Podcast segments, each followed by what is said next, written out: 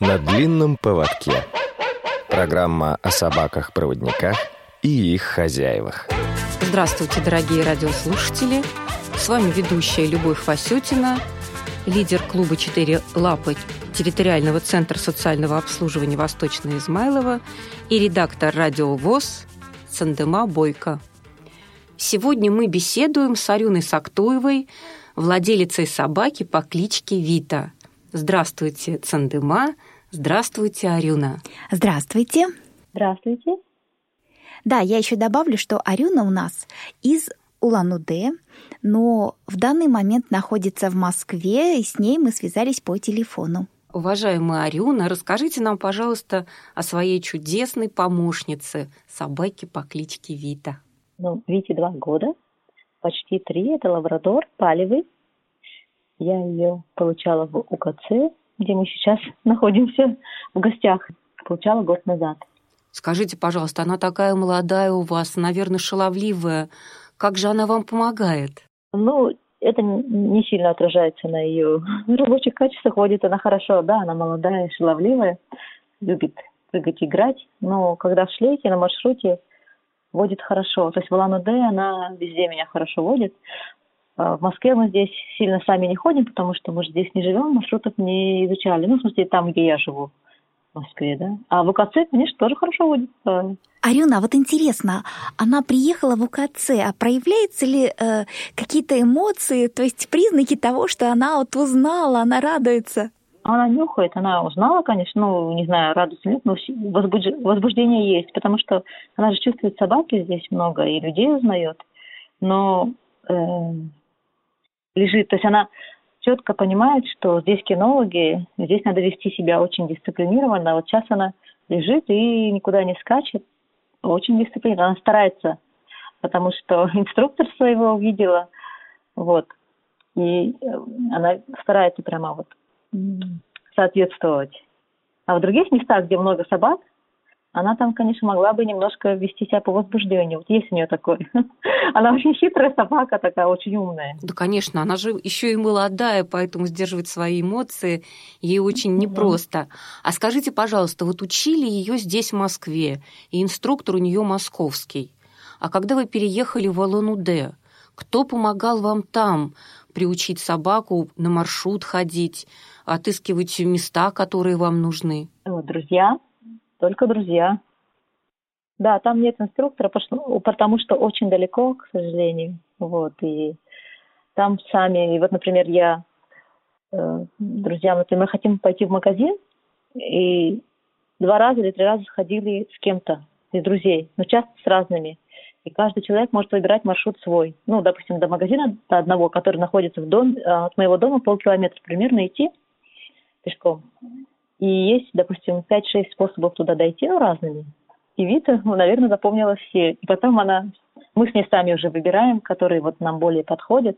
И как-то мы попытались уже сами пойти, ну, допустим, на какой-то раз определенный. И она так интересно пошла одним способом, а обратно она теперь возвращается другим способом. То есть не тем же путем, но меня вполне устраивает. Вот. То есть э, как-то так. Мы обычно выбираем из предложенных вариантов. Может, корректируем по дороге, то есть запасные варианты она тоже знает. Ну, удивительного интеллекта собака, я бы сказала, которая умеет ходить разными маршрутами туда и обратно. Ну, наверное, ей правда так интересно. Возможно, она что-то видит по дороге. Ведь отвлекается она все-таки на маршруте, как вы считаете? Да, у нее бывает, потому что она молодая, она может отвлечься, посмотреть, ну, я говорю вперед, и она, в общем-то, идет. Но она может как бы морду отвернуть, посмотреть, например, на собаку, на э, кто-то пробежит мимо, бежит, а особенно когда дети бегут мимо, то она смотрит движущийся, движущийся объект. Ну, это дети. А когда взрослые бегут, она как-то не очень смотрит. Не знаю. Не очень интересно, видимо, ей. И она может отвлечься, но шлейки это не очень на нее влияет. На поводке, а мы же еще сейчас на поводке ходим около дома. Вот там она позволяет себе больше отвлекаться.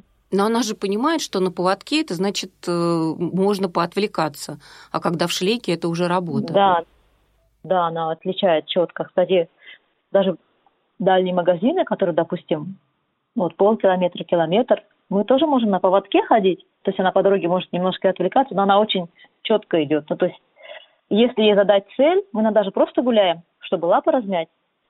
Это одно. А когда вот задается цель куда-то, о, она прямо спешит туда, то есть она четко идет, хорошо прямо.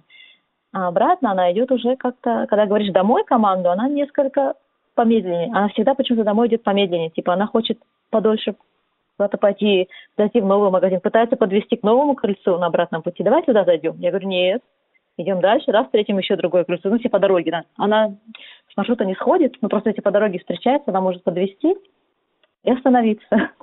Я говорю, нет, дальше идем. Если с тобой заходить во все, во все, так скажем, места, то никаких денег не хватит.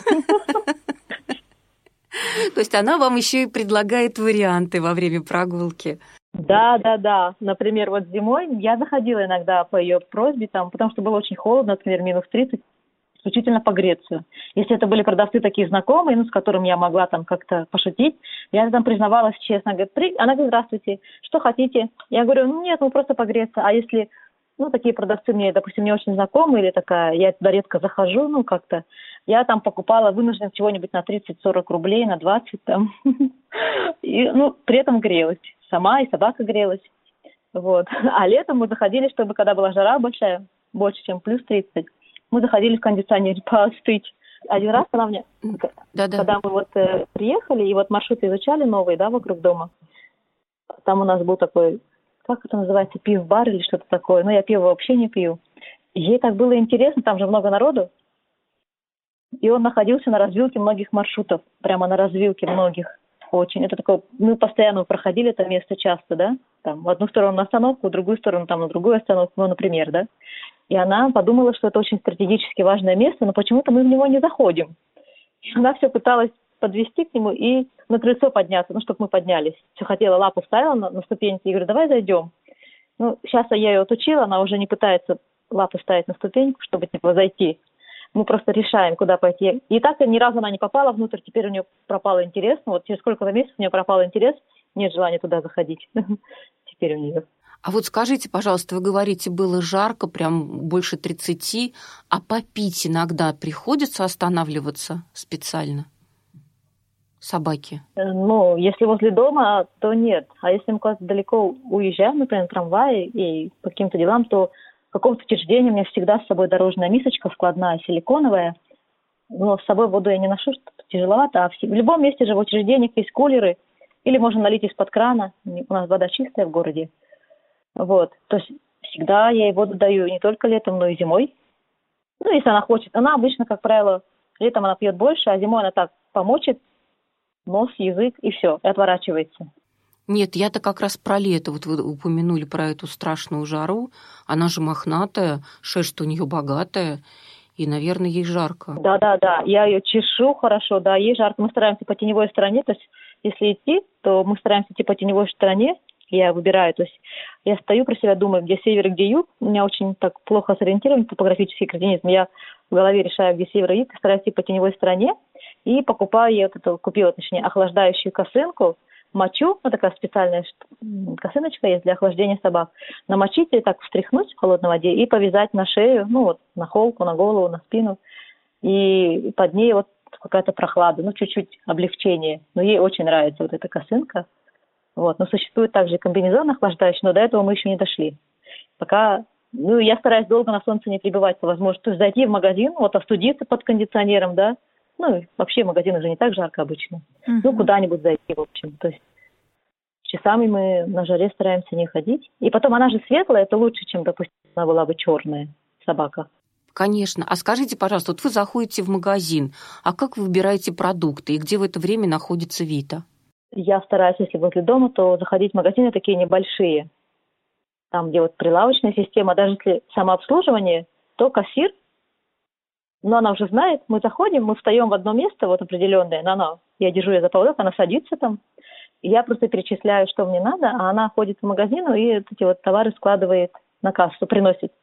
И мы, получается, громко переговариваемся. Вот. А если прилавочные, которые от производителя, то есть моно там товары, допустим, только молочные или там только кондитерской, только хлеб, да. Ну, там еще проще зашел, и она сама всем все подает. Человек на витрине выбирает, то есть это как в старые советские времена такой магазин, да, такого типа. А если большие супермаркеты, да, мы заходим. Там уже не покричишь, стоя у кассы, там, они действительно очень большие, там будет не слышно. Я захожу и спрашиваю консультанта. Ну, подхожу к кассиру и говорю, «Э, можно пригласить консультанта? Ну, как правило, они зовут администратора, ну, бывает консультант, ну, в общем, кого-то, да? И мы идем за руку, свита, если надо что-то много чего-то, и нам надо выбирать. А если не надо выбирать, я просто говорю, я тогда останусь здесь, ну, возле кассы с собакой где-нибудь в углу, да, чтобы не мешать, а просто перечисляю уже конкретные товары, которые уже не надо выбирать там, например, такое-то молоко конкретно, то есть процент жирности, да, такой-то фирмы, и там что-то там, например, туалетную бумагу так-то называется, столько-то упаковок, и все. И она одна может уйти, принести, и все, я оплачиваю. То есть разными способами. То есть вы с Витой не расстаетесь практически, когда в магазин приходите? Нет, ни в коем случае. Нет, нет, нет. Так, мне предлагали несколько раз, ну, может, один раз, два раза, но это нет. И вообще этого не стоит делать, я считаю. Потому что мало ли, э, ну, если я уйду, я же не могу контролировать ее. Собака же, это же мои глаза, считайте, ну, как я могу оставить где-то там. И она, даже, а в юридическом смысле она же очень дорого стоит, и она очень красивая собака мало ли, кому там в голову что придет. И самое еще, ну, допустим, даже если никто ее не хочет забрать, могут ее накормить чем-то. И это очень плохо. Арюн, вот у меня вопрос еще. Вы забрали собаку из Москвы перед самой зимой, да? Как она перенесла сибирские морозы? Все-таки ведь она из более теплого климата. Вот, это очень хороший вопрос. Я забрала ее в конце октября, Здесь было плюс, ну холодно, но плюс 5, ну как сейчас. Ну нет, не как сегодня, а как позавчера, например. А в Улан-Удэ приехали, там уже было большой минус, ну минус 5. Ну и снег лежал, только в лесу, ну в городе он же тает. И вот. Ну нормально она вроде чувствовала себя. А где-то в середине ноября мы стояли на остановке трамвайной, хотели поехать куда-то. А на остановка, она очень такая узкая платформа, и двигаться там сложно. Люди же стоят кругом в общем, не получается. Мы на одном месте надо стоять. И я почувствовала, что она дрожит. И лапы пытается задние поджимать то одну к животу, то к другую. Я поняла, что холодно ей. Хотя было минус 19, и это было только середина ноября. Я говорю, Вита, ну впереди же декабрь и, и январь. Придется покупать одежду и обувь. Ну и все, я заказала обувь и одежду. И вот самые сильные морозы, когда было ниже, чем минус 25, а, а первое время, когда было даже минус 20, то есть адаптация, то есть она же два года прожила в Москве, а одну зиму вот перед этим не было в Москве даже снега, ну, и минуса почти не было, и она не знала, что такое большой минус. Я ее одевала, то есть э, теплая одежда, обувь, иногда даже когда сильный ветер, при сильном морозе и шапочку тоже, тоже. И торчал у нее только хвост, коленки, локти и нос. Вот. И мы так ходили. Если далеко надо было идти куда-то, ну не то, что далеко, допустим, на улице нужно было 40 там, минут, час и остановка. И я думаю, что вторую зиму она уже более адаптированная будет. Возможно, мы еще меньше будем вот это вот все одевать в нее. Да скажите, пожалуйста, а она как относится к этой одежде? Ее же не приучали специально в одежде ходить. И самое главное, к ботинкам. Нет, да, вот, Арюн, мы об этом поговорим после небольшой паузы. Вы слушаете Радио ВОЗ. Дорогие радиослушатели, напоминаю, что сегодня мы беседуем с Арюной Сактуевой, владелицей собаки по кличке Вита. Да, Арюна, вопрос был э, о том, как относится Вита к одежде. А, Вита относится к одежде, в общем-то, хорошо. Вот к обуви сложнее. О, вот о, одежда, вот, которая вот жилетики я одеваю на нее, в принципе, ее вполне устраивает. Она даже понимает, что все-таки теплее будет, особенно если далеко идти. Ну, просто когда я снимаю, стряхивается, видимо, электризуется, стряхивается, но, э, но совсем прямо не бастует. Вот я видела, что другие собаки отказываются даже выходить, гулять, ну, стоят на одном месте. Это, в принципе, э, вот такие протесты не изображает. Там, типа, я лягу и никуда не пойду. Или буду стоять, но никуда не пойду. Нет. И даже шапку она хорошо воспринимает. А вот обувь, конечно, похуже, особенно сапожки и ботинки.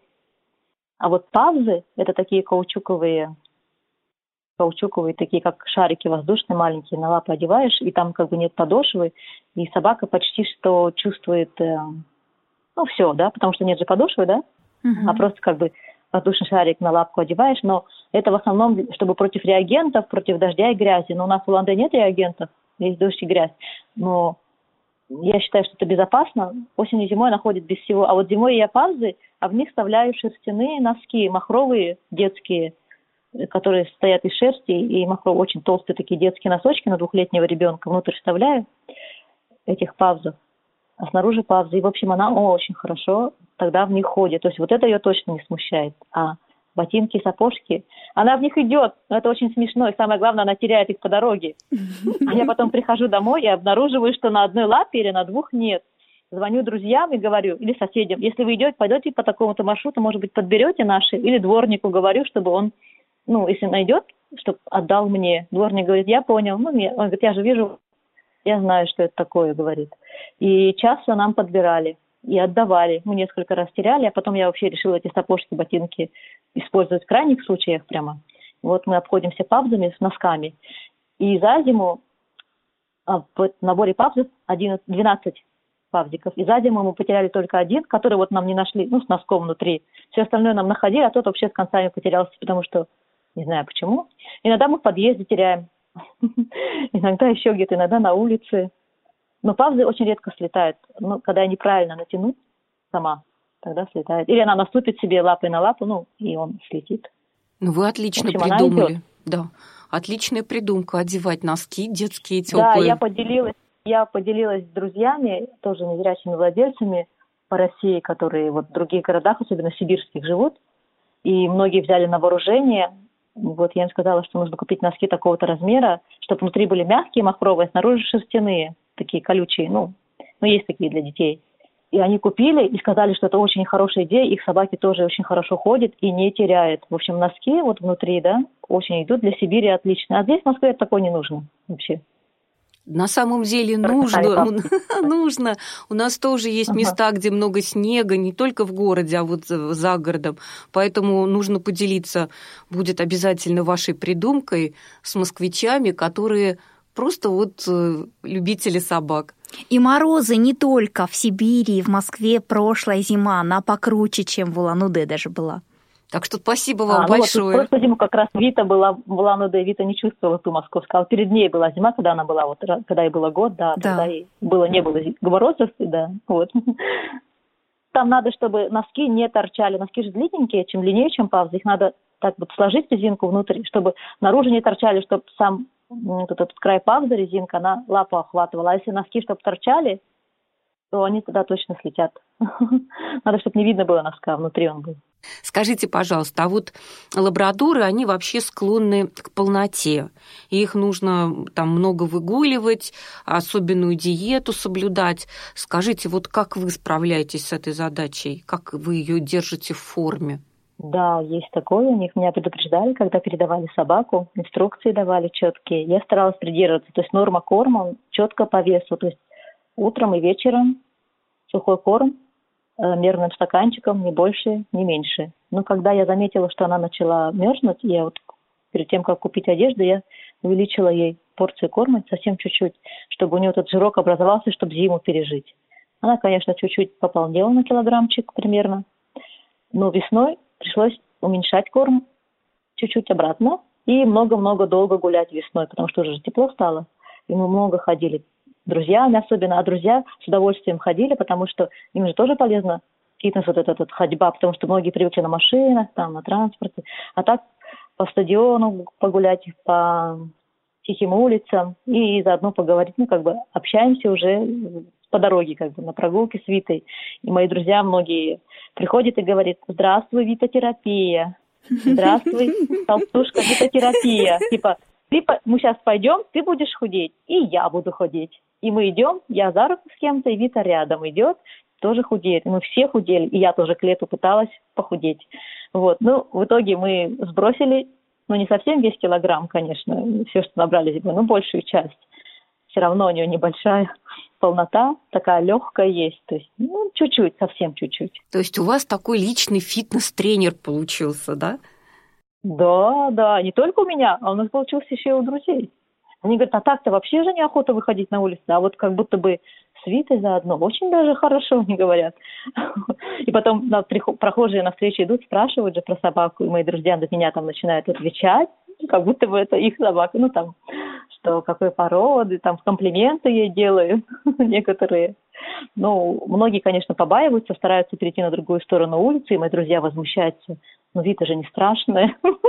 Как вы решаете проблему слишком э, такого большого обаяния Виты? Наверное, со стороны э, есть, которые обходят, но гораздо больше тех, кто э, уделяет внимание очень такое обильно активные. Когда кто-то обращает на нее внимание, прямо говорит, ей в глаза смотрит, комплименты, она прям возбуждается, прямо вся такая, о, ты мой друг до гроба, и хочет подойти и, и понюхать, и облизнуть руку, да? Ну, пустую даже, пустую, она знает, что она пустая.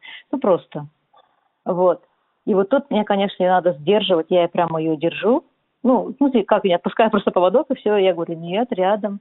Ну, в общем, приходится ее одергивать и что-то говорить ей ну, не так уж сильно, не так резко, но вот есть у нас такое вот потому что она еще молодая, и как щенок она очень радостная, и когда основной вот кредо Виты – это вот радость, она очень такая веселая собака. В Лану-Д, кстати, это меньше выражается, что кто-то хочет ей какие-то комплименты сделать, кстати, да?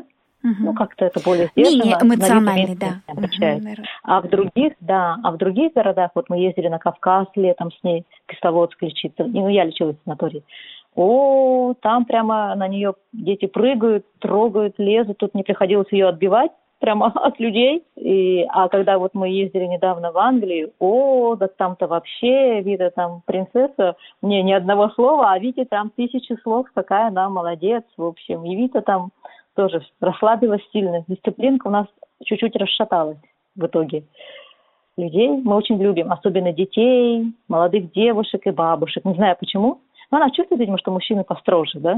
Но в Англии она решила, что мужчина она тоже очень любит. Так, Арюна, вопрос по поводу Англии сразу. Какие требования по перевозке собак за границу?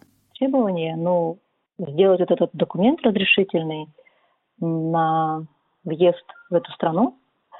И там требуется, чтобы в паспорте стояли прививки, которые признаются в странах. Ну, конкретно на каждую страну нужно конкретно узнавать. Вот в Великобритании на бивак подходит, у которого вид постоянно прививается, да.